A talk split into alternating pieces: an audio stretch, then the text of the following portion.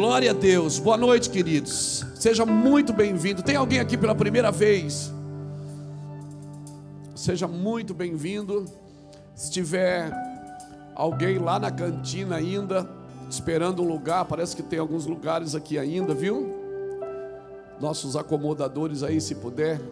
Tem um lugar, tem uma cadeira do seu lado aí, não? Ó, tem cadeira do lado, se tiver alguém lá na cantina que quiser vir para cá. Lá em cima tem lugar, estou vendo dois, quatro, mais um ali, cinco lugares lá em cima. Amém? Glória a Deus. Uau. Eu estou meio choroso hoje, irmão. Hoje é um dia que, assim, tem dia que você não prega, né? Tem dia que Deus flui através da sua vida. Tem dia que não é as palavras que você preparou, tem dia que é Deus fluindo através de você, né? E eu espero que hoje seja uma noite assim. Desde o começo, quando os irmãos estavam fazendo louvor, eu estava assim, meu coração meio choroso. Alguém diz assim, pastor, vai passar, isso a gente vai voltar ao normal. Não, irmão, não vai. Amém? Se passou a ser claro para você no que eu entendo biblicamente, não vai voltar ao normal. Nunca mais volta. Nós estamos que nem o povo no Egito, olhando para trás e dizendo: não, vamos voltar. Não, Canaã é para frente, irmãos. Você não tem que voltar mais. Eu não quero voltar mais. Deus sacudiu o seu reino, sacudiu a sua igreja, para que a gente avance, não é para voltar. Amém? Eu acho que não vai voltar mais. Alguém pergunta, pastor, o senhor acha que volta ao normal quando? Eu digo, nunca mais. Não, não. A gente tem que aprender a circular no deserto, irmão. Aprender a depender de Deus no deserto. Para avançar naquilo que ainda Deus tem. Amém? Canaã é para frente, irmão. Quem tem vontade de voltar, não. Quem sabe Deus não sacudiu a igreja para tirar a igreja do conformismo, da mesmice, do evangelho raso, do evangelho sem poder de Deus, do evangelho de mamon. Quem sabe não foi isso que o Senhor fez com a gente. E agora Ele está dizendo: Canaã é logo ali. Amém? Canaã é logo ali. Louvado seja Deus. Canaã é para frente, irmão. A eternidade. Então o que, que eu faço? Para de lembrar da comida do Egito. Vamos lembrar do, das promessas da Bíblia. A eternidade. Vamos falar da eternidade. Vamos falar das coisas que estão por vir. Aleluia. Como se nós já estivéssemos vivendo elas. Amém? Eu não estou com vontade de voltar, não. Com vontade de avançar. Estou indo para frente. Canaã é logo ali. Cutuca alguém que está do seu lado assim, ó, ó. Diz assim, ó, Canaã é ali na frente, meu filho. Canaã é ali na frente. Em 1997, em 1997, pastor João Rosa, era meu pastor, pastor da Iraci, quando ele pregava, ele dizia isso, lembra Iraci? Canaã, Luiz, é para frente. Canaã é logo ali. Hoje eu me lembrei dele e me lembrei dessa palavra. Então para de que, ah, porque na época que a gente, não, naquela época, não, era bom, mas agora está melhor, vamos para frente. O caos é, mas pastor, o caos, irmão, Jesus está despertando a igreja, irmão. Aleluia, aleluia, amém. Mas tem gente morrendo, irmão, sempre morreu gente, a vida inteira morreu gente morreu em guerras, morreu em catástrofes, sempre morreu pessoas e sempre nasceu pessoas. O problema é que nós estamos focados só nas coisas ruins. Nós não olhamos para a Bíblia e não, não olhamos para a Bíblia e não vimos o que as promessas de Deus. Amém. O Senhor prometeu, ele diz: quando todo mundo achar que está em paz, virá repentina destruição. Mas quando achar que todo mundo está em repentina destruição, então ele virá.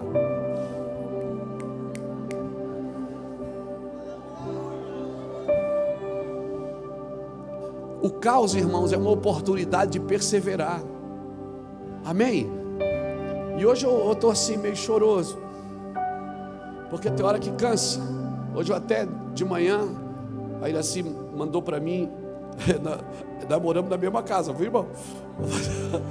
Mas ela estava lá dando um, um cheirinho, eu estava lá no quarto, ela mandou para mim, assiste. Aí eu assisti um vídeo do Tid Jackson, que é pastor lá no Texas, Fernando conhece, já teve lá. É um dos pastores mais renomados da América, um homem de Deus, uma igreja linda. E ele estava dando um testemunho de, ele disse quantas vezes eu subi para pregar, todo mundo chapando, cheio de fogo e meu coração estava dizendo amanhã eu vou parar. E eu comecei a olhar para aquele vídeo, eu até postei aquele vídeo hoje. Um monte de gente, é verdade, é verdade. A gente sabe que é verdade. Nós precisamos é tomar atitudes diferentes, amém? Então, por favor, não deixe que as emergências da vida destruam as vias de desenvolvimento de Deus no seu caráter. Deus está desenvolvendo a gente, amém, irmãos? Hoje Deus me falou uma coisa na minha hora de, de devocional. Ele disse: Luiz, sabe quando é que a, a sua vida toca os outros? Eu disse: quando? Ele disse: quando ela não for mais sua. Sabe quando é que a tua vida vai tocar a vida dos outros? Quando ela não for mais sua. Quando o que você viver, você está vivendo por causa de um propósito. E eu quero declarar isso aqui hoje, amém, irmãos? Amém?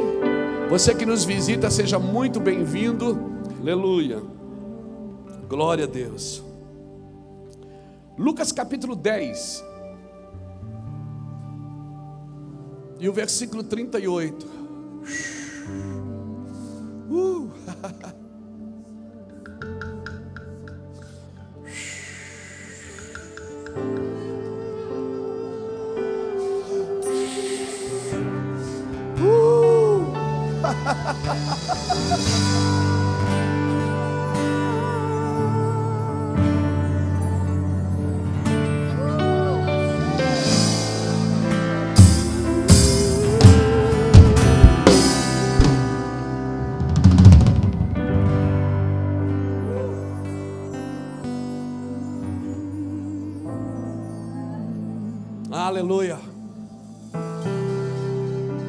Lucas 10, 38, um texto conhecido. Vamos passear nele, vamos ver o que Deus tem conosco nessa noite e para esses dias.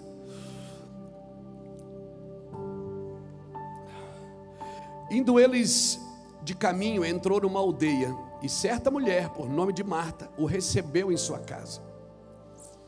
Tinha esta uma irmã chamada Maria, a qual assentando-se aos pés de Jesus, ouvia a sua palavra. Marta, porém, andava distraída em muitos serviços. Aproximando-se, disse: Senhor, não te importas de que minha irmã me deixe servir só? Dize-lhe que me ajude. Respondeu-lhe Jesus: Marta, Marta, estás ansiosa e preocupada com muitas coisas, mas uma só coisa é necessário. A Maria escolheu a boa parte, a qual não lhe será tirado. Aleluia. Marta, Marta, Marta. Hoje eu não quero falar só para as Martas, não. Eu queria falar dessa simetria entre Marta e Maria, esse equilíbrio entre parar para ouvir a Deus e fazer o que é preciso ser feito. A gente sempre aprendeu que, obrigado Jesus pela tua palavra. A gente sempre aprendeu que a vitória sempre pertence aos perseverantes. E é verdade. A vitória sempre pertence aos que perseveram. Mas não é só perseverar no fazer, é perseverar no crer. O problema, hoje eu conversava com uns irmãos, nós almoçamos juntos e eu estava conversando com meus irmãos sobre isso. O problema não é fazer errado, é crer errado. Se você for olhar o livro de Coríntios, você vai ver Paulo dando instrução para Coríntios sobre casamento, sobre ceia, sobre aliança. Ele está falando coisas profundas com a igreja de Coríntios, uma igreja que deu muito trabalho para Paulo, porque ela fazia muita coisa errada, Pastor Fernando. Só que ela cria certo. Ela queria acertar, mas ela fazia errado.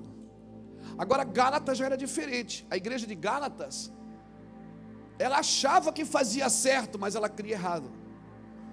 E foi para a igreja de Gálatas que o Senhor disse: se o herdeiro for um menino, Paulo disse: de nada ele difere de um escravo, ainda que ele seja senhor de tudo. O nosso problema não é fazer errado, a gente pode fazer errado, desde que a gente não saiba o certo. Mas quando você já sabe o certo, prevalecer no erro, irmãos, é catar luta, é, é, é, é agregar para si problema. Agora você tem que discernir nesses dias que a dor do crescimento ela é muito parecida com a dor do fracasso. Às vezes você está passando uma dor e você pensa que é a dor do fracasso, às vezes não, é a dor do crescimento. Você acha que às vezes é a dor da derrota, mas às vezes não, é a dor do preparo. Eu tenho um filho de 14 anos, Samuel, que joga futebol. E o ano passado, do ano passado para cá, do começo do ano passado para cá, ele começou a sentir fortes dores. Dores nos joelhos, dores no tornozelo, dores na virilha. E eu fiquei um pouco preocupado, era muita dor, todo dia tinha dores. Ao ponto da gente achar, ah, não tem dor coisa nenhuma, isso aí é, é migué. Mas não, aí até que eu fui conversar com o treinador dele, ele disse, não pastor, é normal, é é é a dor do crescimento. É porque está crescendo, está movimentando bastante as pernas, o corpo está crescendo, então é a dor do crescimento. Não tem nenhum problema. Tira um raio, não tem problema. Tira outro, não tem problema. É a dor do crescimento. Você tem que discernir nesses dias se a, a angústia que você está passando não é a angústia do crescimento, porque pode ser a angústia do crescimento e você acha que é a angústia da derrota. E por achar que é a angústia da derrota, desiste fácil das coisas. Separa fácil naquilo. A dor do crescimento, irmãos. Sabe quando você vai fazer exercício, não volta às vezes doído? Mas é a dor do crescimento. Você está mexendo em áreas da sua vida que você nunca mexeu. E músculos da sua vida que você nunca mexeu. Dói mesmo. Você vive no básico. Aí quando você vai fazer exercício, acontece o quê? O que, que acontece? Você volta com dores mexe em áreas que você nunca mexeu. Então, querido, a gente precisa discernir isso. Jesus não estava menosprezando o serviço de Marta. Ele só estava alinhando o coração de Marta, dizendo: vai chegar uma hora que a gente vai precisar fazer o que você está fazendo, mas agora Maria escolheu a melhor parte. Você tem que discernir o momento, irmãos, porque a vida é o presente de Deus para nós. Deus nos deu uma vida, amém? É uma só, você não é um gato que tem sete vidas, não. Agora, a vida é o presente de Deus para você. O que você faz com a sua vida é, é que é o presente que você vai devolver a Ele. Você já ganhou um presente, a vida. Você foi eleito em Deus. Efésios 1,4 diz que Ele te elegeu nele, antes da fundação do mundo. Agora, a forma que você vive a sua vida a forma que você cuida de você, que você coloca, estabelece limites para a sua vida. Até nos exercícios você precisa ter limites. Na comida você precisa ter limites. Em tudo que você faz, porque Deus, o, o, o, o que a Bíblia condena e às vezes expõe a gente é nos excessos. Tudo que é excesso é ruim, irmão, até a comida. Você já ouviu falar de glutonaria? Você sabe que, como é que sabe o que, é que a glutonaria significa? Não era comer bastante, eles comiam, botavam o dedo na goela para vomitar, para ter espaço para comer de novo. Era o desejo pelo comer. Já ouviu aquela piadinha? Tem gente que come para viver, né? Tem gente que vive para comer. Então, assim, até o excesso o excesso, tudo que é excesso, a Bíblia condena. é, Provérbios 25, 15 ou 15, 25, se eu não me engano, diz assim: Achaste mel, come o que te basta, para que porventura tu não te fartes dele e venha vomitar depois. Então o Senhor vem a Bíblia inteira nos ensinando a viver na sua na sua medida, na sua simetria entre a carne e o espírito, entre viver a nossa humanidade na terra e viver no espírito de Deus. Amém? Amém, irmãos? Até eu manejar bem a Bíblia. O fato de eu manejar bem a Bíblia, alguém me falou esses dias, me elogiou, disse: Ô pastor, o senhor já leu a Bíblia quantas vezes? Eu digo, ah, muitas vezes. É, mas o senhor maneja bem a Bíblia. Eu disse, querido, isso não significa nada se a Bíblia não me maneja. Não adianta você manejar a palavra se a palavra não maneja você. A palavra não te conduz. Porque eu, se eu conduzo a palavra, eu posso conduzir ela para onde eu quiser, até para o pecado. Eu posso usar a Bíblia, eu posso usar a Escritura como um argumento para mim pecar. Se é eu que conduzo ela, mas se é ela que me conduz, já não há mais desculpa para o pecado. Amém, irmãos? E aí, se a Bíblia me conduz, eu posso então é, me adequar àquilo que está escrito. Agora também tem outro fator aqui. Não é só se adequar ao que está escrito, mas experimentar o que está escrito experimentar na vida, no casamento, experimentar na fartura. Porque quanta gente tem tudo, mas não desfruta. Quanta gente não tem tempo para nada. Irmão, tempo é vida. Maria não foi bobinha, não. Jesus entrou na casa dela, o cara está falando. Ela disse: Você ajuda a Marta, eu ajudo todo dia. Agora, essa palavra aqui eu não vou perder, não. Eu não vou perder, não. Ela sentou aos pés de Jesus. E ficou ali, irmão. E ficou ouvindo. A Marta está ali servida. Claro, você recebe alguém na sua casa. Você quer fazer o quê? Você quer servir bem. Hospitalidade é princípio, ok? Mas, irmãos, o que Jesus está apontando aqui é o que é prioridade para você naquele momento que Jesus chega. Qual é a prioridade? Jesus não está dizendo que amanhã você não tem que ir trabalhar, você tem que ficar com ele no quarto orando. Não é isso que ele está dizendo. Ele não está menosprezando o trabalho de Marta, ele está dizendo que a Maria escolheu a melhor parte, a qual não lhe será tirada. Ele estava dizendo, Marta, você está distraída e ocupada com muita coisa. Irmão, a distração é um veneno. A distração é um veneno. Passa uma hora, passa duas, passa três, você distraiu e não fez nada. E aí, quando faz, quer fazer tudo de uma vez só. E aí, acaba fazendo sem consultar o Senhor. E aí, vai perdendo força, vai se irritando. Você já viu que a maior irritação que a gente tem, não sei quanto a você, eu pelo menos, sou sanguíneo, hemorrágico, pingando. A coisa que mais me irrita é eu querer fazer uma coisa e não ter tempo para ela. E por que, que eu não tenho tempo para ela? Porque eu, talvez eu quis fazer muita coisa no mesmo dia.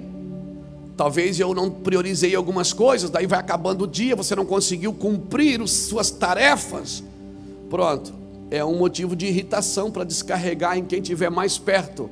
Nesse caso, seu cônjuge. Ninguém diz um amém, todo mundo muito calado, aleluia, meditando, aleluia. E aí a gente vai fracassando na vida. Deixa eu definir para você o que eu acho que é fracassar na vida. Sabe quando é que você começa a fracassar na vida? Quando você compara as suas dificuldades com a sua força e não com o poder de Deus.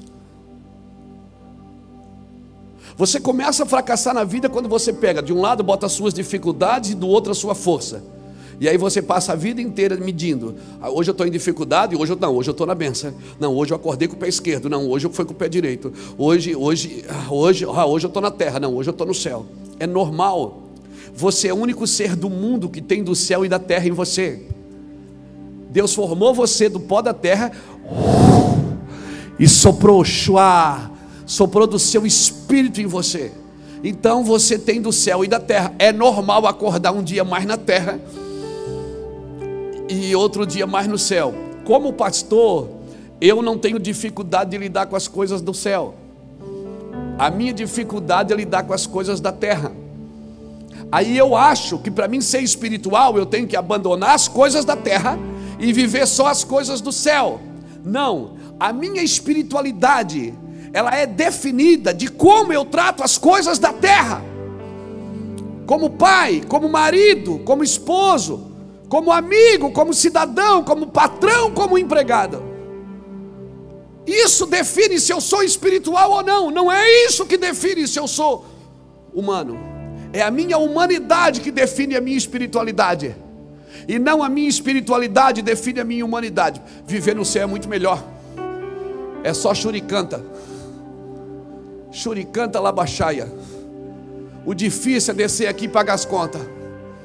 O difícil é lidar com o emprego amanhã que você tem que acordar, o relógio desperta, você diz: Eu te odeio, relógio. Você. O difícil é você encarar as pessoas que você tem que encarar amanhã no trabalho. As coisas que você já sabe que alguém vai brigar com você amanhã. Que não deu tempo de fazer, que não deu tempo de mandar, que não deu tempo de executar. E a gente fica nesse, nessa corda bamba. E aí vem um pregador e diz assim para mim: você tem que deixar tudo para Jesus. A gente vai e acha que tem que, como o pastor Fernando falou, você acha que tem que deixar tudo? Pronto, abandonei, deixei tudo. Ó, família, casa, negócio, não sou mais nada que agora eu sou de Jesus. Canta uma música aí que eu sou de Jesus. Não, esse deixar não é se desfazer, é se desapegar. Se você já desapegou, você não precisa se desfazer. Tem coisas que você não precisa se desfazer, que o próprio Deus tira de você. Se isso está roubando você dele. Dá um glória a Deus, irmão. Aleluia. Aleluia. Então vamos lá. Eu preciso de coragem para entrar, para entrar em ação. Porque, irmãos, a coragem de entrar em ação em dias como esse, é que definem homens dos demais. É que define um homem dos demais e a coragem que ele tem para entender isso e viver isso na prática, no dia a dia. Jesus não estava menosprezando o trabalho de Marta, ele estava dizendo: Marta, não perde a oportunidade, eu estou aqui na sua casa. Não perde a oportunidade, esse pessoal se atende depois. Agora leva tempo para morrer, leva ou não leva? Irmão Moisés levou um segundo para matar um, um, cara e levou 40 anos para morrer no deserto. Para morrer leva tempo. Ele levou um segundo, foi lá e matou um egípcio. Fugiu para o deserto e 40 anos depois é que Deus se manifesta para ele. A hora que ele estava pronto para ouvir e ver o que Deus tinha para ele. Tem coisas que Deus não pode mostrar para você agora, porque a gente está muito vivo. Tem coisas que se Deus mostrar para a gente agora, sabe o que a gente faz? A gente pega isso que Deus está mostrando que é sobrenatural e quer adequar a nossa vida carnal. Quer pegar aquilo e adequar a nossa vida. Eu não posso adequar aquilo na minha vida. Eu tenho que viver de uma forma que o reino a qual eu pertenço invada esta terra. Eu tenho que viver de um jeito que o reino a qual eu pertenço invada esta terra sem me tirar da minha humanidade. Eu sempre digo isso: quando você chegar na eternidade, é um homem que está sentado ao lado de Deus. Então, como é que eu vou, como é que eu vou me dar com isso, pastor? Irmãos, essa vai ser a sua maior luta, vai ser sempre a maior luta da sua vida esse equilíbrio entre adorar e servir, entre adoração e serviço, você vai estar sempre na corda bamba. Será que eu vou estou adorando certo? Será que eu estou trabalhando certo? Adão não tinha teclado, não tinha microfone, mas ele adorava o Senhor enquanto servia, enquanto cuidava, cultivava o jardim. Cultivar vem de culto, cultivare, isso é um culto. Então, como é que eu faço? Eu queria ajudar você hoje, me permite? Eu te ajudo, você me ajuda. Amém? Porque não penso que eu estou ensinando para você aqui, eu, eu sou PHD. Eu não sou PHD, eu sou só alguém tentando ficar parecido com Jesus.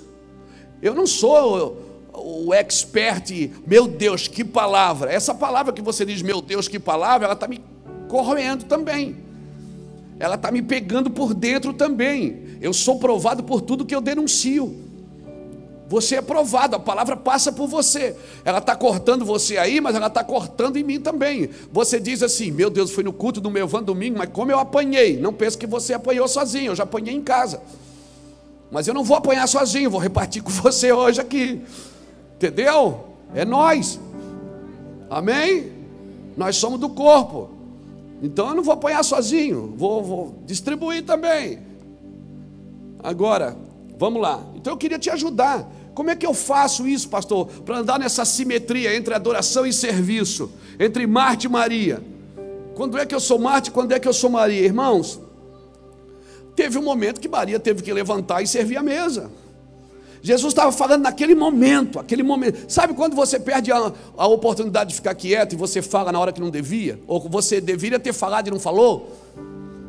Sabe? Já, você já saiu de um lugar assim, puxa, eu devia ter falado e não falei. Devia ter aproveitado e não aproveitei. Eu devia ter ficado quieto e não fiquei. Quem já. Os sanguíneos sempre sofrem mais com isso. Porque a gente acaba falando pelos cotovelos. Não é? Mas amém. Como é que eu venço isso, pastor? Primeiro, aprenda a ordenar as suas prioridades. O que é prioridade? O que é prioridade para o cristianismo? São pessoas, não são coisas. Então, mesmo que você esteja atuando em coisas, não perca a oportunidade de abençoar pessoas. Mesmo que você esteja administrando coisas, não perca a oportunidade de, através da administração dessas coisas, abençoar vidas. Porque a prioridade é vida, granjeai amigo com a riqueza da injustiça, porque quando essa vos faltar, eles te receberão nos tabernáculos eternos. E você vai ver um tanto de coisas que são prioridades nas Escrituras. Salmo 127, Davi declara: Uma coisa eu pedi ao Senhor e a buscarei, que eu possa estar na casa do Senhor todos os dias da minha vida, para contemplar a sua formosura e aprender no seu templo. Contemplar e aprender. Então, contemplar vem primeiro. Então, a prioridade é primeiro contemplar, para depois aprender. Se você aprender sem contemplar, você corre o risco de ficar um crente chato. Que sabe tudo, mas não toca ninguém, não transforma a vida de ninguém. Amém? A letra mata. A contemplação vem primeiro, depois vem a instrução. A instrução é para ajudar você a não perder o que você recebeu. Amém, irmãos? Se você ler Jeremias 9, 23, 24, está escrito assim: Não se glorie o sábio na sua sabedoria, nem o rico na sua riqueza, nem o forte na sua força, mas aquele que gloriar-se, glorie-se nisto, em me conhecer, saber que eu sou Deus, que eu faço misericórdia, juízo e justiça, porque destas coisas eu me agrado, diz o Senhor. Então ele está dizendo: sábio não é prioridade. Não, não. Rico não é prioridade. Forte não é prioridade. A prioridade é me conhecer, saber que eu sou Deus. E aí você pode ser sábio, rico e forte. Porque ser sábio, rico e forte e não saber quem Deus é, você vai usar essa força de uma forma equivocada. Você vai usar essa riqueza de uma forma equivocada. Você vai usar a sabedoria para oprimir os outros. Aleluia! Então a prioridade, a Bíblia é cheia de prioridades. A prioridade de Jesus era a cruz. Quem sabe a sua prioridade não é a mesma do outro. E aí você quer botar todo mundo numa caixinha. É por isso que muitas doutrinas de massificação não funcionam mais nas igrejas. Porque nem todos são líderes. Chega até um lugar, dali para frente não vai. Por quê? Porque o que é bom para um às vezes não é bom para o outro. Tem gente que foi chamada para cuidar de coisas, tem gente que foi chamada para cuidar de gente, tem gente que foi chamada para ser cuidada. E tem gente que foi chamada para você cuidar a vida inteira. E quer saber? Elas nunca serão transformadas por você. Aí você diz isso é perda de tempo. Não é. Porque as pessoas que você menos consegue transformar são as que mais transformam você daqui para lá ou de lá para cá, Deus não perde a viagem, amém? Você está sendo tocado pela sua glória. Pessoas que Deus vai colocar no seu caminho, você vai dizer: ai meu Deus, esse filho é uma luta. Não é o filho que é uma luta, é você que está se tornando um bom pai.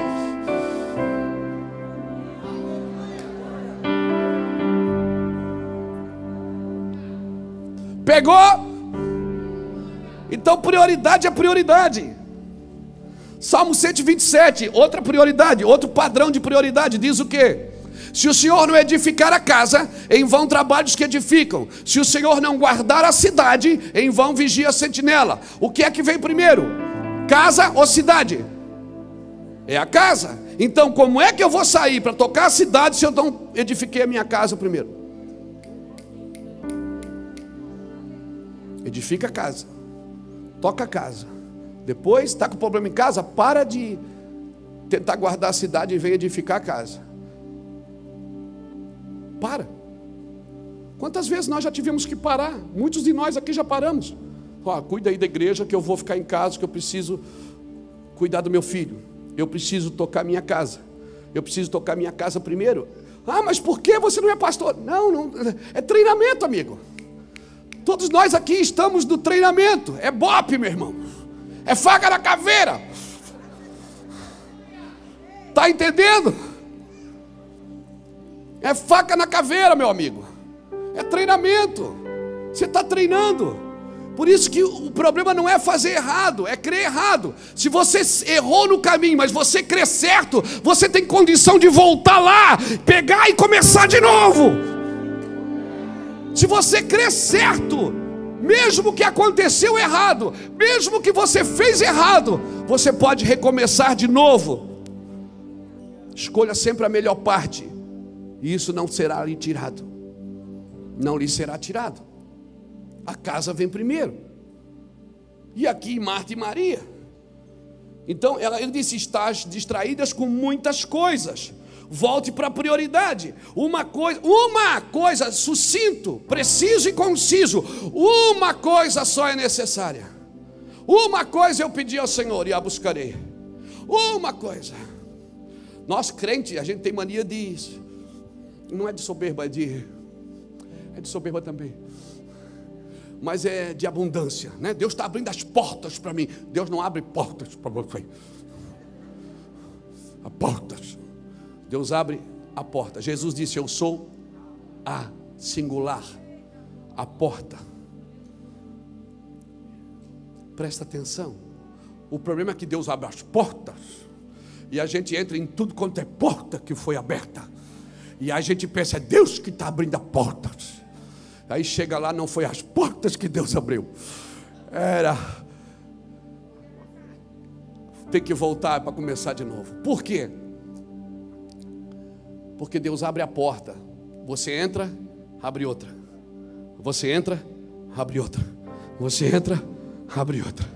Você entra e abre outra. E às vezes abre uma no outro dia já. Você entra, abrir, leva 10 anos para abrir de novo. E você entra.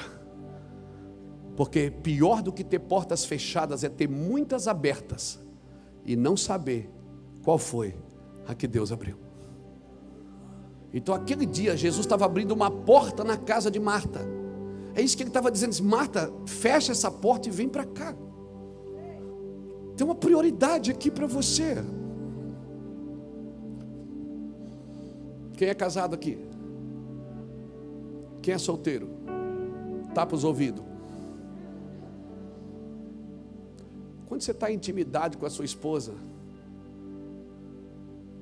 no meio da intimidade você diz: Espera aí que eu já volto. O sangue de Jesus tem poder, meu irmão. Por quê? Porque até para intimidade não, tem, não pode ter distração. O problema é que a gente vai para a intimidade com Jesus, leva o celular. Aí você está conversando com Cristo, oh, candala lá baixei. Ai, não acredito. Espera aí, Jesus, já volto.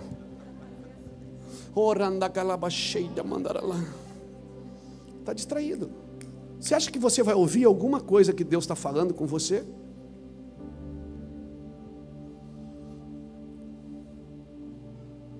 Estamos distraídos demais, gente. E o mundo está aí para te distrair.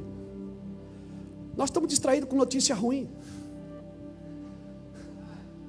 distraído demais com notícia ruim. Tem crente que não acredita mais na Bíblia. Ele acredita nas notícias que estão passando. Mas elas são verdadeiras. Que sejam verdadeiras. Essa não é a minha verdade. A minha verdade é essa aqui. Eu sou criado por essa verdade aqui. E se essa verdade diz que virá repentina destruição, uau, aleluia, a Bíblia está completando os seus dias.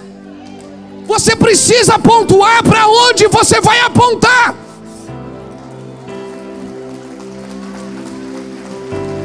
Onde eu vou apontar? Eu sei que o meu redentor vive e por fim se levantará. Sim, ele se levantará, porque ele é Deus. Ele diz: Luiz, acredita, acredita. Acredita, ei, ele virá na nuvem com poder e glória, com seu exército de anjos. Meu Deus, eu quero ver, eu quero acreditar nisso. Eu acredito nisso, eu vivo por causa disso. O resto é resto. Essa é a minha prioridade. A volta do Senhor Jesus Cristo. E se eu morrer antes? Eu vou estar lá, os mortos ressuscitam primeiro. Aleluia.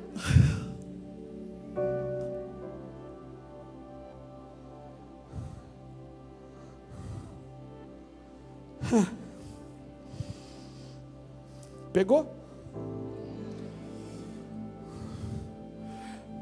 Nós temos que entender o coração de Deus, irmãos. Agora, como é que você vai entender um coração de um Deus que você não vive com Ele? O máximo que você ouve dele é o que o pastor Luiz fala no vídeo. O máximo que você conhece de Deus é uma hora e pouquinho que você assiste no culto de domingo. Você nunca entrou num quarto, nunca deu uma chapadinha.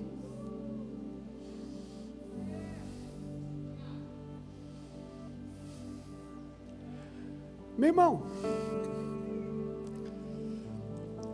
se você pedir paciência para Deus, Ele vai te dar paciência? Claro que não. Mas Ele vai te dar a oportunidade de ser paciente.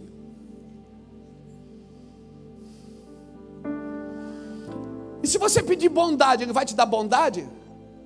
Não, Ele vai te dar uma oportunidade de você ser bom. E se você pedir coragem, Ele vai te dar coragem? Não, Ele vai te dar uma oportunidade de fazer, de você praticar aquilo que você está pedindo. Marta não significa que as outras coisas não são importantes.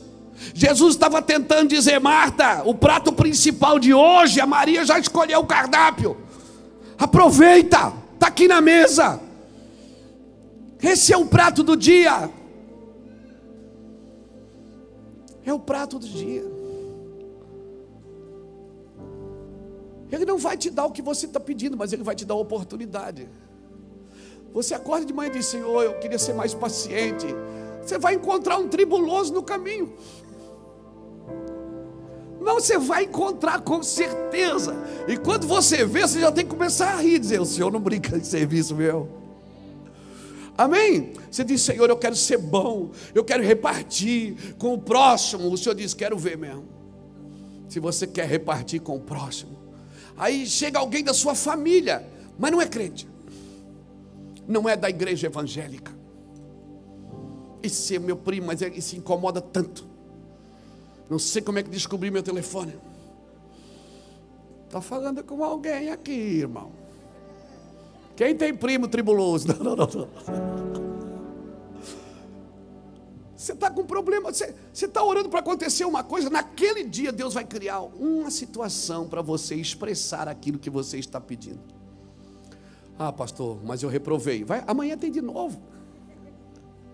Você vai fazer a prova de novo amanhã, até você passar na prova. Amém? E como diz a profecia, o cantor, diz: vai passando pela prova, dando glória a Deus dando glória a Deus, dando glória a Deus. Por quê? Porque se eu só focar no serviço para o Senhor, amém? Eu só focar no serviço para o Senhor, com esse moço está aqui atrás da câmera, está aqui cuidando. Esse não é o serviço dele, ele está aqui servindo, mas ele sabe que não é isso que define ele. O que define ele é as horas que ele passa com o Senhor, servindo ao Senhor no altar adorando, servindo ao Senhor na sua casa. Eu não posso, irmão, substituir, me esconder atrás de um serviço ao Senhor. O serviço tem que ser gostoso, tem que ser bom trabalhar para Deus. Por isso que quando Adão se perdeu no caminho, o Senhor disse: agora você não precisa mais ficar no jardim. Mas quem é que vai cultivar? Não, não precisa mais ninguém cultivar. Porque eu não chamei você para cultivar o jardim, eu chamei você para estar comigo. O cultivo do jardim é a expressão do nosso encontro. O cultivo do jardim, Adão, é o extrato do nosso relacionamento. Eu não te chamei para pregar, não, Luiz, eu te chamei para estar comigo. Mas você, se você ficar comigo, você vai ter vontade de pregar. Por quê? Porque vai ser difícil você ouvir as minhas coisas, a, a, conhecer o meu propósito e não querer ajudar os outros com isso. Então por isso que Adão não podia mais ficar no jardim. O serviço. Deixa eu me expressar bem claro aqui. O serviço, irmão, era só uma desculpa para Deus vir toda tarde perguntar o que que Adão estava fazendo. Porque Adão não plantou aquele jardim. Quem plantou foi Deus. Deus plantou o jardim e formou o homem e colocou o homem no jardim. Aí Adão pecou, comeu da fruta que não, não deveria ter comido. Deus disse: agora vai lavrar a terra da qual foste tirado. Ou seja, antes você não precisava, Adão, plantar para comer, porque eu plantei para você. Mas agora, Adão, agora, se você quiser comer, você vai plantar. Porque agora a nossa relação começa, vai começar pelo serviço, não mais pela intimidade. Só que Jesus me devolve isso por, pela graça. Jesus disse: Agora, Luiz, pela graça sois salvos. Isso não vem do teu serviço, não vem das tuas obras, para que você não se sinta o cara vem daquilo que eu fiz para você. E agora você, eu quero que você trabalhe comigo, mas primeiro eu quero que você entenda o amor com que eu te amei. E o amor com que eu te amei, você vai amar os outros. Então vai fazer sentido você servi-los. Você está me entendendo, cristão? Jesus nos reposicionou.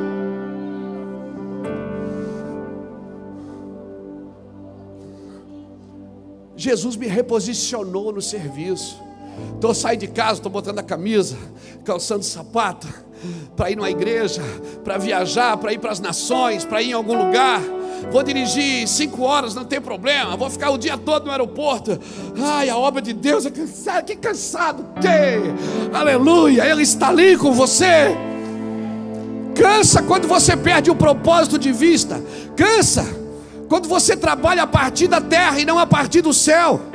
Eu não faço parte do, do sacerdócio de, de Levi, que queria tocar Deus a partir da terra. Não, é o sacerdócio de Melquisedeque que toca Deus a partir do céu. Entenda isso, querido. Porque se eu só apontar para o serviço, hum, cuidado você pode se tornar três coisas que eu vou falar aqui. Você pode se tornar atarefado, preocupado e insatisfeito. Uma pessoa que trabalha para Deus sem o coração no Senhor, ela pode se tornar atarefada, preocupada, insatisfeita. Eu não nem botei o quarto aqui que é crítica, que daí ela acha que está sendo injustiçada. Escuta, porque não tem a ver com o que eu faço, tem a ver com o que eu estou me tornando por aquilo que eu faço. Eu posso estar me tornando atarefado, preocupado e insatisfeito. Aí eu só venho tocar na igreja, não preciso mais orar para isso. Eu só venho pregar na igreja, não preciso mais me preparar para isso. Eu só venho ficar no estacionamento, não preciso mais me orar para isso. Não tem a ver com serviço, irmãos, tem a ver com entendimento. Eu não preciso, eu só fico na cantina. Não. Salésio está sempre lá na cantina. Você vai lá ver o Salésio, Silvana. A gente sempre diz: Salésio, deixa alguém aqui e vai para o culto.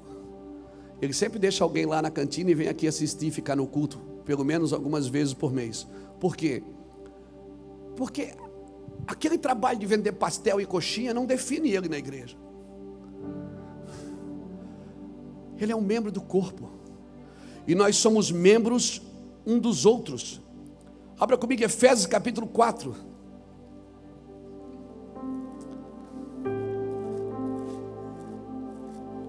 Vem me envolver com os teus braços de amor. Me leva para perto de ti e me conta os teus segredos. Vem me envolver com os teus braços de amor. Me leva para perto de ti e me conta os teus segredos. Efésios 4, versículo 25 diz assim: Pelo que deixai a mentira e falei a verdade, cada um com o seu próximo. Por quê? Pois somos membros uns. Somos membros de quem? Uns dos outros. É possível eu ser membro da igreja do Mevan sem ser membro um do outro. Deus não me chamou para ser membro de um CNPJ. Deus me chamou para ser membro um dos outros. Pegou? Deus não me chamou para ser membro de um CNPJ. Você é membro da onde? Eu sou da Batista, eu sou da Quadrangular, eu sou da Presbiteriana, eu sou da Assembleia. Não, eu sou membro do corpo de Cristo. Eu congrego lá com aqueles irmãos lá no Mevan, eu congrego com os irmãos lá na Batista, eu congrego com os irmãos na Assembleia, eu congrego com os irmãos, ok. Nós somos membros um dos outros. Amém? Membros uns dos outros. Pegou?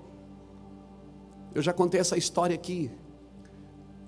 Uns três anos atrás eu estava lá no Peru, lá na selva do Peru com o pastor Alexandre Muracava.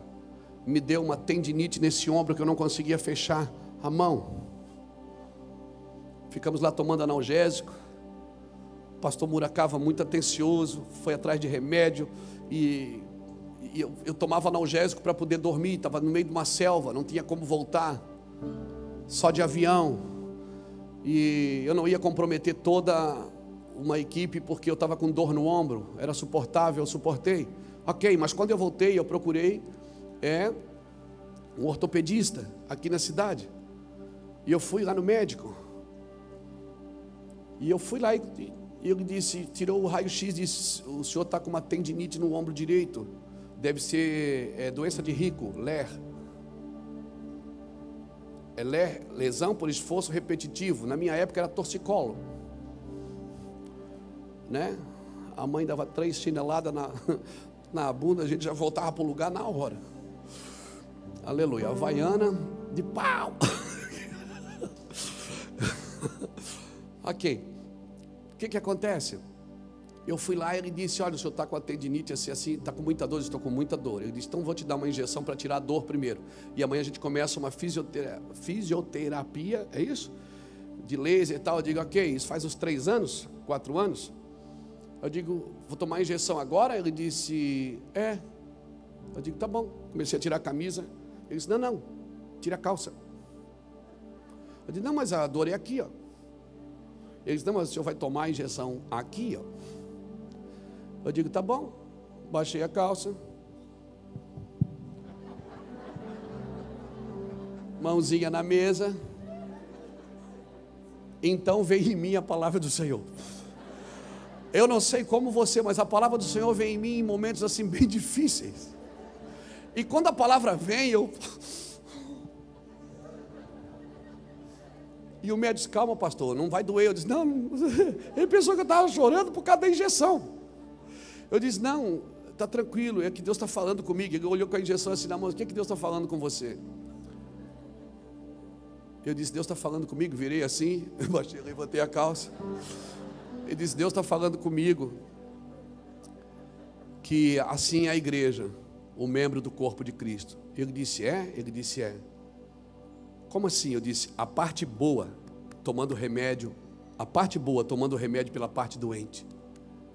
Ele disse: O meu corpo é assim, Luiz. Nem sempre eu aplico o remédio na parte doente. Eu aplico o remédio na parte sadia, para que a parte sadia consiga abençoar a parte que está doente.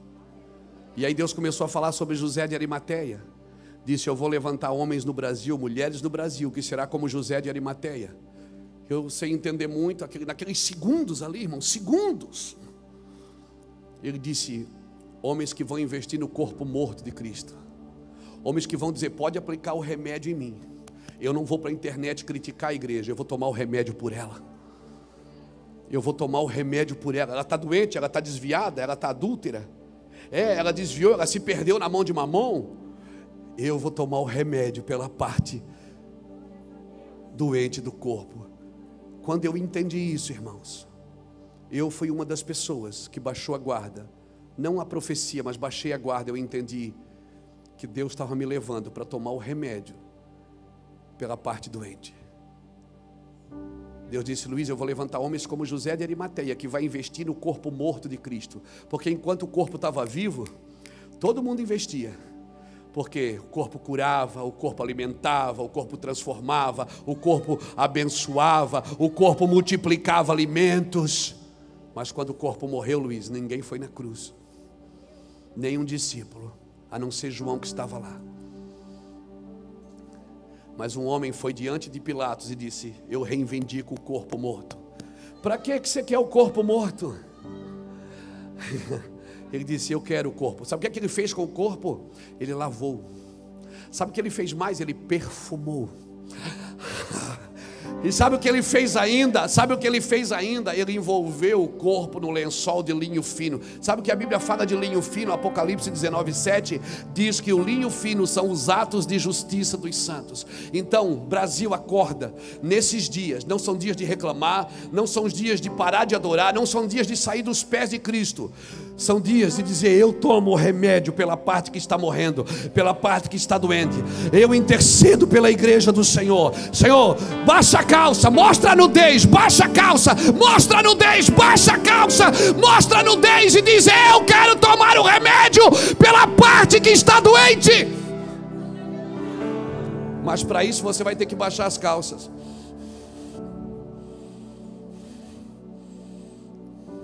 E aí quem vê você tomando remédio pensa, tadinho, está doente. Deus você diz, não, eu estou intercedendo por uma parte que está morrendo. Eu estou intercedendo por uma igreja que se perdeu na mão de mamão. Eu estou chorando por uma igreja que se perdeu no adultério, que se perdeu na facilidade, nas ostentações, que se perdeu.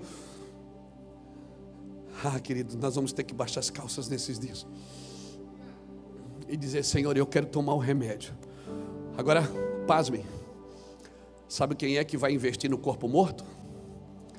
Quem acredita que ele vai ressuscitar. Ah, então levante a sua mão e diga: Eu acredito que a igreja vai ressuscitar. Eu acredito que ela vai ressuscitar. Eu acredito que a noiva do cordeiro, ela é viva, ela é poderosa. Ei, se tiver só dez, Jesus, Deus disse para Abraão: Eu não destruo por causa dos dez.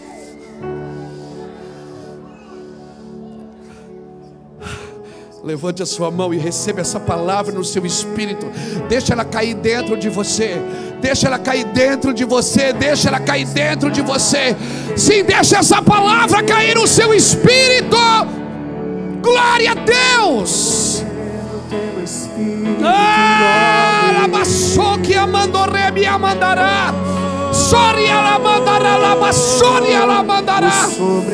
Ai, meu Deus sinais que seguem aos que creem. Glória a Jesus! O inexplicável. Ah, meu Deus! Receba essa palavra no seu espírito. Receba um alinhamento do Senhor na sua vida. E se tiver que tomar o remédio pela parte doente, tome o remédio pela parte doente. Não critique a igreja, não bata na noiva. A noiva é do noivo faz outra vez, faz muito mais. Mas é muito mais fácil expor as pessoas do que tomar o remédio por elas. É muito mais fácil atacar o pecador do que tomar do que morrer por ele. Você não entendeu o evangelho? O meu Jesus diz assim: Assim como eu vos amei, deveis amar também uns aos outros. Novo mandamento vos dou que ameis uns aos outros, assim como eu vos amei. E sabe como ele amou? Morrendo por você. Ele está te convidando para morrer por ele. É isso que ele está dizendo. Eu quero que você morra por isso. Porque se você não tiver uma causa para lutar, você vai militar em causa própria. Você vai estar sempre militando nas suas causas. E aí você vai estar sempre reclamando que não tem ninguém para te ajudar. Senhor, manda que ela me ajude. Ele diz: Marta, você não está entendendo. Você não está entendendo, Marta. Você está muito. Para tudo. Quem sabe não é um novo começo para você. Quem sabe não é um novo tempo. Quem sabe Deus não teve que abalar tudo que poderia ser abalado para que o inabalável permanecesse com você até agora. Quem sabe Deus não está experimentando você em algumas coisas e você está dizendo: não, que isso? Não. Eu estou muito afim. Eu estou pulando sem paraquedas, irmão. Verdade.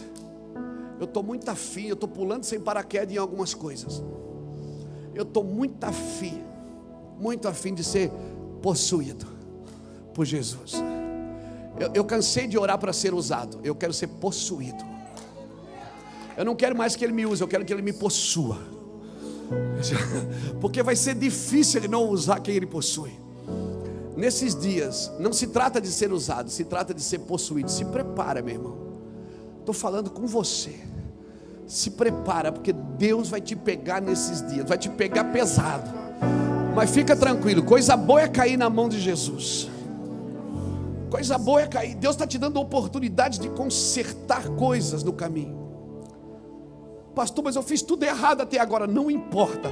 Há esperança para a árvore, que mesmo cortada, ao cheiro das águas, ela brota de novo.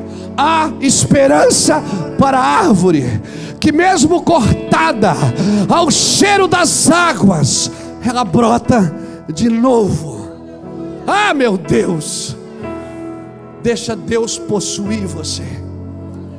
Deixa Deus pegar você nesses dias. Por favor, não se torne atarefado. Não se torne alguém preocupado não se torna, ah meu Deus, os meus negócios, ah meu Deus, a minha família, ah meu Deus, os meus filhos. Seus filhos já foram entregues para o Senhor, relaxa, descansa. Seus negócios já têm um sócio majoritário, descansa.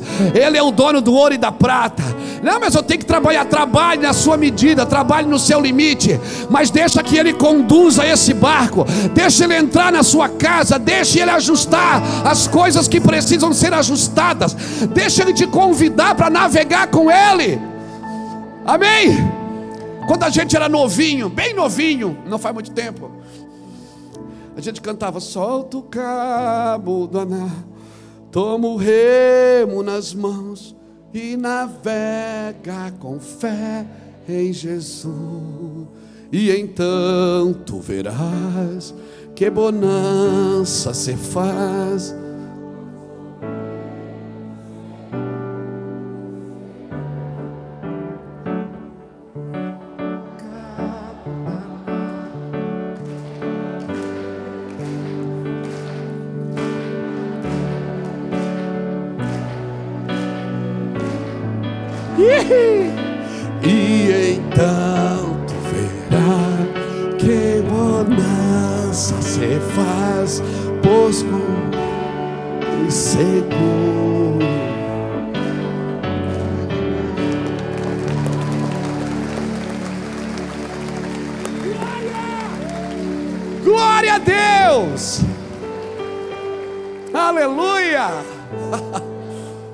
sem paraquedas, meu irmão descansa, relaxa, vai tranquilo. Não sinta saudade, não sinta saudade do Egito. Senão você vai ser tentado a voltar. Não sinta saudade. Vá para frente. Não se torne atarefado, preocupado e insatisfeito. Pergunte a você mesmo: Será que eu não estou tentando satisfazer as expectativas das pessoas, por isso que eu estou cansado? Será que eu não estou permitindo que as pessoas tenham expectativa em mim de ser a família perfeita, o ministério perfeito, a empresa perfeita, o casal perfeito? Será que eu não estou tentando ser o modelo que Jesus está? Será? Será que eu não estou tentando satisfazer a expectativa de todo mundo? O que eu faço faz diferença na vida das pessoas? Ou elas só me veem pregar? Ou elas só me veem funcionar? Estou falando para você e para mim. É as perguntas que eu faço, Senhor, o que eu estou falando está fazendo diferença na vida das pessoas? A minha vida, o meu casamento, minha família, minhas, meus, minhas coisas, até os bens que o Senhor me deu, faz diferença? Eu tenho sido bom, tenho sido generoso para com os meus irmãos? Ou eu sou só mais alguém juntando tesouro na terra? Faz diferença? E se eu parasse de fazer, faria falta? É o que eu sempre pergunto. Se eu parasse de fazer, faria falta? E se eu parasse de, de satisfazer as expectativas das pessoas, elas ainda celebrariam a minha vida? Ou elas andam comigo só por causa do dom? Elas me amam mesmo? Você pensa que eu não pergunto isso para Deus? E nem sempre as respostas são adequadas. As respostas dele, não. Então, então por que eu não chora não? É assim mesmo. Você tem que ser gente, tem que ser homem. Você tem que entender que você está comigo porque você me ama, não porque as pessoas pensam isso ou aquilo. Você tem que ter expectativas no Senhor. Porque esses três estágios aqui que eu te dei, atarefado, preocupado insatisfeito, vai gerar mais três estágios. Que é enfado, ressentimento e depressão.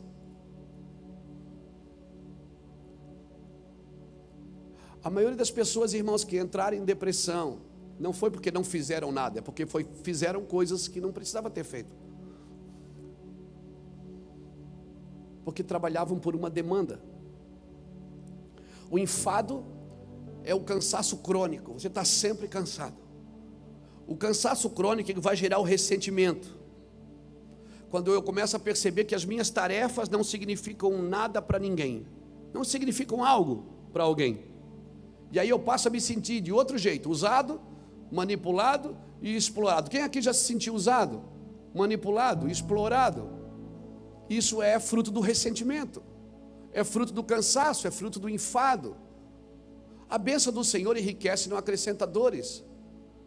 Aqueles que esperam no Senhor não se cansam e não se fatigam. Os que andam com o Senhor, irmão, eles cansam porque o corpo também não, não aguenta. Eu, eu vou fazer 54 anos, dia 25 de fevereiro, esquece nessa data, não. Então, olha que o meu corpo não obedece. A minha mente é que nem. Às vezes eu vou jogar bola com os meninos aqui. A bola veio, eu digo, vou matar no peito e vou dar de trivela. Ah, dá nada, irmão. Por quê? Porque a mente sabe o que ela quer, mas o corpo não obedece. Porque eu já não tenho mais a mesma idade, não tenho mais a mesma agilidade. Mas cruza na área para ver se não. Mesmo que eu não consiga, eu estou mentindo lá. Então nós precisamos entender que o enfado o enfado é aquele cansaço crônico e você cansou por coisas que você não deveria ter feito. E aí você entrou em ressentimento e entrou em depressão. Por quê? Porque você esperou um resultado que não veio. Porque você achando que você fazendo, o resultado vinha e ele não veio. A pergunta é: você consultou o Senhor para fazer isso? Porque o não do Senhor é o não mais gostoso que você vai ouvir na vida. O não do Senhor é pedagógico. Quando você diz, eu vou fazer, o Senhor diz, não. Você diz, aleluia. Por quê? Porque é um não pedagógico. É um não que não para você. Deus, quando diz não, não é para parar você, é para guardar você para o tempo de dizer sim. É para um tempo certo. Então, começa a crescer uma ira no seu interior, porque o resultado não vem. E essa ira, ela congela. Já viu gente com a ira congelada? Mesmo que aconteça coisas boas na vida dele, ele nunca mais consegue sair daquela ira. Por quê? Ressentimento é uma ira congelada, ela congelou dentro de você. Você passa pela pessoa e diz, paz, ela diz, quer? Oi, irmão, só estou te dando paz. Ah, tá. Está doido para brigar. Porque a ira já congelou dentro dele. É falta do que isso, irmão? É falta de estar com Deus. Amém? E aí vem o terceiro estágio, a depressão. É quando a gente, come, a gente começa a sentir que a nossa presença não faz mais diferença na vida de ninguém. A gente acha que não. E a gente começa a se autocondenar. A gente acha que a nossa presença não faz muita diferença e que a nossa ausência não é notada.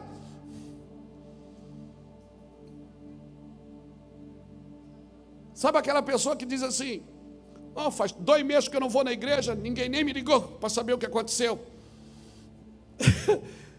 a pessoa tem um sentimento que a ausência dela não está sendo notada. Isso é um ressentimento que precisa ser curado. E isso é curado aonde?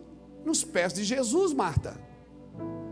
Não é servindo Jesus, tem que sentar nos pés para ouvir o que Jesus quer de você. Então o seu serviço vai fazer sentido. Amém? Amém? Eu não sei quanto a você, mas quando eu me converti, quer dizer, estou me convertendo ainda, mas quando eu, no começo do ministério que eu me converti, eu apanhei muito. Por quê? Porque eu sempre fui assim, eu queria fazer dez, vezes, dez coisas de uma vez só. Eu acabava atropelando os processos. E os meus pastores arrebentavam comigo. E ele falava, eu, amém, chorava, enxugava as lágrimas. Dizia, mas quanto que eu posso fazer? Eles começavam a rir. Por quê? Porque a, eu sabia que eles não estavam ali como uma trava na minha vida. Eu sabia que eles estavam ali como uma válvula prepulsora no meu caminho. Eles estavam me puxando para trás como um estilingue. A hora que eles soltassem, eu estava sendo treinado para andar mais rápido. Eu estava sendo puxado para trás. Então a, a, a briga deles comigo não me ofendia, não me. Assim. Por quê? Porque eu, eu sabia que eu estava sendo treinado para alguma coisa, eu não sabia que era Mevan. Eu não sabia que era nações, eu não sabia que eu ia ser pastor, presidente de um grande ministério. Não, eu não sabia. Eu não sabia que eu ia ficar conhecido na internet, eu não sabia que eu ia escrever vinte e poucos livros, eu não sabia disso. Eu só queria fazer. E eles também não sabiam.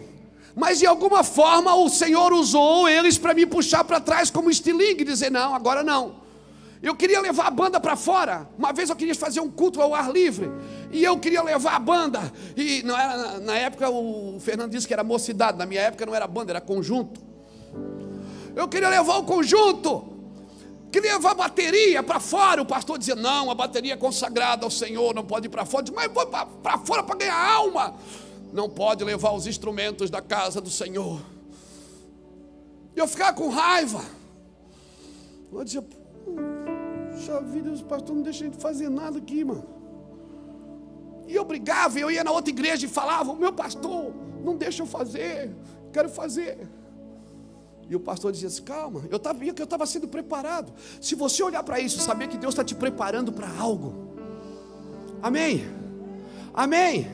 Louvado seja Deus. Às vezes eles querem fazer alguma coisa aqui, eu boto trava, irmão, boto trava, boto trava para ver a perseverança. Eles ficam que nem um siri na lata. E eu fico. E eu estou vendo a perseverança. Onde é que está a motivação do coração? Se é para fazer para Deus mesmo, é só para si mesmo. Se isso, quem vai lucrar com isso? É o Senhor ou é eu? E eles ficam, ah, pastor, tem que ver. Eles ficam em cima de mim, eu faço que não vejo. Eu não estou sendo mal. Eu não estou sendo uma trava, eu só estou tentando ser uma válvula prepulsora na vida desse irmão, para que ele organize as suas intenções. Marta, sua intenção é boa de servir, mas a Maria escolheu a melhor parte. E se não der para fazer hoje, faça depois da manhã, faça mês que vem, faça ano que vem. Quantas vezes, irmãos, eu ia nas conferências em São Paulo, no Rio, levava meus DVD, DVD não, era fita VHS. Quem lembra do, do da, do videocassete. Videocassete, irmão. Levava minhas fitas VHS. Um dia eu fui numa conferência lá em São Paulo. Quem é que estava pregando? Pastor Jorge Linhares. Sentei. Fui com o pastor Irineu Gruber. Sentei lá. Meu Deus, que benção. Quando acabei, sentei do lado do pastor Jorge. O Irineu disse: Senta aí, senta aí. Eu disse: Sentei. Eu disse: Meu Deus, não tinha celular, senão eu já estava assim. Ó. Pastor Jorge Linhares. Meu Deus. Eu li os livros dele tudo. Eu disse: Meu Deus, é o Jorge Linhares. Eu estou sentado aqui do lado dele. Quando deu uma brecha eu peguei quatro VHS meu que eu tinha levado e disse: Ó, oh, pastor Jorge, é, eu sou lá de Santa Catarina, sou um pregador, eu tenho uma, pastorei uma igreja lá. Ele disse: Ah, que benção. Ah, é para mim? Obrigado. Botou em cima da mesa e virou e conversou com o outro. E eu.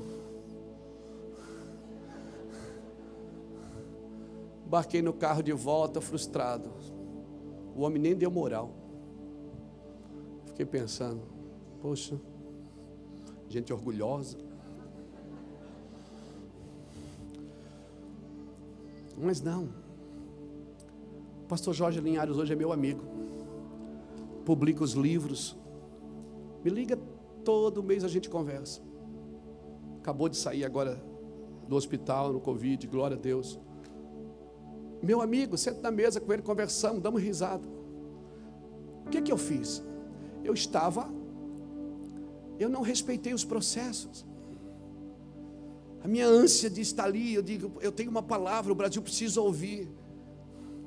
Hoje eles ouvem aqui de casa, irmãos. Eu não precisei ir para lugar nenhum. Deus trouxe as câmeras até aqui. Deus trouxe a internet. Como é que chama? Fibra ótica. Até aqui. Hoje tem milhares de pessoas assistindo a gente pela internet agora. Por quê? Porque chegou o tempo. Se eu der uma resposta boa para isso, isso vai continuar dando fruto. Se não, se eu achar que eu sou a última Coca-Cola do deserto, a última bolacha do pacote, acabou. Nunca mais eu vou sentar aos pés de Jesus, eu só vou querer servir Jesus. Vamos servir Jesus. E Jesus, ei, para tudo, desliga as câmeras. Não é hora de vender livro agora. Não é hora de passar na televisão agora. Agora é só nós dois, é você e eu e eu e você. Entra aqui, senta comigo. Me ouve, eu tenho coisas para falar para você. Deus está treinando a gente, irmãos. Você vai ter que priorizar algumas coisas nos próximos dias. Não deixe que o ressentimento, que o enfado, que a depressão, não deixe que essas coisas roubem você de Deus. Esse, essas dificuldades que a gente vem vivendo, não deixe, irmãos. Quando você pedir as coisas para Deus, elas não virão do jeito que você está querendo. Não deixe que as emergências da vida destruem, destruam o desenvolvimento do caráter de Deus na sua vida. Amém? Amém? Então nós vamos orar. Eu acho que a gente entendeu. Quando você perceber que Jesus chegou para tudo, amigo, vai cuidar de sentar no pezinho dele, vai, vai cuidar de ouvir. E quer saber? As três vezes que Maria aparece na Bíblia, ela está aos pés de Jesus. Esse desejo vai passar. Bem, essa vontade vai passar. Essa paixão vai passar. Essa vontade de ter tudo vai passar. Eu te garanto que vai. Mas aquele que faz a vontade do Senhor, ele permanece para sempre. Deus vai te dar coisas, elas não vão roubar você dele. Deus vai te dar muitas coisas e elas nunca vão roubar você dele. Deus vai te dar oportunidades e você não vai trocá-las pela presença de Deus. Deus vai te dar condições. Você vai pôr a mão no bolso assim, vai ter dinheiro no seu bolso. Você vai olhar na sua casa, você vai dizer: não tem nada aqui que eu que eu deseje que não tem aqui. Está tudo aqui.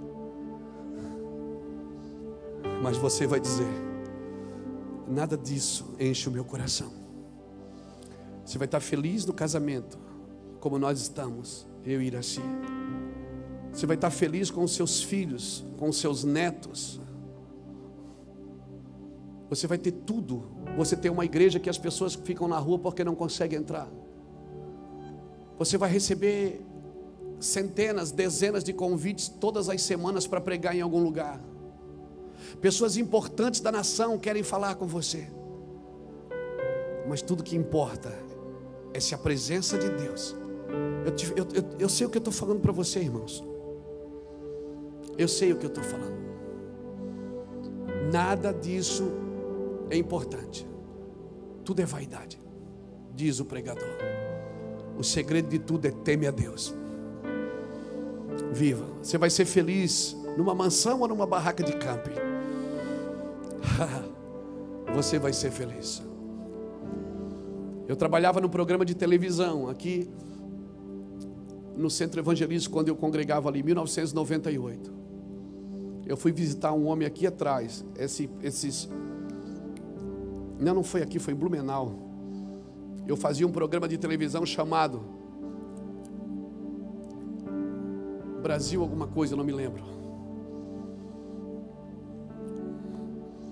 Eu ia filmava a necessidade das pessoas, depois eu ia e pedia na televisão, irmãos, nós estamos aqui, nós ganhamos terrenos para pessoas, ganhamos viagens, ganhamos até dentadura. Até dentes a gente conseguiu colocar em pessoas. Eu tinha um programa, Brasil Esperança, o nome do programa. Obrigado, Senhor. E aí eu estou lá, programa Brasil Esperança. Daí eu fui na casa de um homem, foram lá na, na TV e disseram: Você não quer filmar? Tem um homem lá na nossa rua que ele é bem pobrezinho, vamos lá. Vamos lá filmar a casa dele. Entrei na casa dele e a casa dele era um pouco maior do que esse tapete aqui do púlpito. Tinha um fogãozinho de lenha com duas xícaras, um bule. O senhor, o senhor Antônio. O senhor Antônio não tinha mais dente, tinha só o centroavante aqui no meio, o ponto esquerdo. E eu entrei, o seu Antônio, ele fez assim: Ah, o pastor Luiz Hermínio da televisão. Meu Deus! Sabe aquela televisãozinha pequenininha que é com TV e rádio junto, que tinha uma antena que você botava um bombril em cima? Quem já botou bombril na televisão sabe o que eu estou falando. E ele tinha uma televisãozinha daquela, eu entrei, seu Antônio, que bom. Ele fez assim, pastor Luiz, que felicidade ter o senhor aqui, quer um café? Eu olhei para o bulho e digo, meu Deus, o café está ali dentro. Não, senhor Antônio, obrigado. Não, passo já. Ele fez, eu, eu tomei. E aí o seu Antônio, senhor Antônio, eu estou aqui para filmar o senhor, para a gente. E ele começou a falar, ele queria falar. Ele disse, pastor, minha esposa já morreu, glória a Deus. Faz três meses, já está na eternidade, só falta eu. Eu digo, é, senhor Antônio. Meus meninos já estão tudo por aí casados. É, Deus sabe, né, pastor? Na hora certa vem todos eles, né? Eu digo, é, Deus sabe. Eu disse, senhor Antônio, estou aqui para filmar o senhor, para ver o que, é que o senhor precisa. E aí a gente passa na televisão, a gente pede e ganha para o senhor. Ele disse, mas eu não preciso nada não, moço. Eu disse, ô oh, senhor Antônio, mas aproveita que a TV está aqui. Estava com os meninos da TV que foram filmar. Ele disse, não, mas está tudo bem comigo, pastor. Eu digo, mas aproveita. Ele disse, não, mas se o senhor quiser, eu, eu falo então. Aí eu disse, vamos gravar, vamos. Né? Contra-rega tal. Um, dois, três e. A paz do Senhor, queridos. Eu estou aqui na casa do seu Antônio. E eu vim aqui. Aí o seu Antônio abriu aquele sorriso vazio. Ele disse: Estou aqui na casa do seu Antônio. O seu Antônio é, mora aqui na cidade e ele está precisando de uma ajuda. Seu Antônio. Aí o senhor Antônio disse: É pai do Senhor, não precisa nada não, mas o pastor Luiz falou para me pedir, eu vou pedir. Eu falei: Corta, irmão. Ô, seu, seu Antônio, não, veja bem. Seu Antônio, veja bem. Vamos. Seu Antônio, ele disse, pastor, irmãos, eu não consegui gravar. Cada vez que a câmera focava nele, ele dizia: Eu não preciso de nada, não, mas se quiser, assim. Aí o Senhor, eu fui assim no canto da, da casa dele, me emocionei. Os meninos começaram a conversar com ele e tal, e eu falei: disse, Deus, como alguém pode ser feliz aqui dentro? Ele disse: Luiz, qualquer lugar é o melhor lugar do mundo na minha presença. Ele começou a me apontar para Paulo na cadeia começou a me apontar para alguns profetas que viveram e gastaram as suas vidas com o Senhor. E eu pensei, eu não sou crente. O Senhor Antônio ministrou na minha vida aquele dia verdades que eu precisava ver no meu coração, para nunca esquecer da onde Deus nos tirou. Então deixa eu falar uma coisa para você, querido.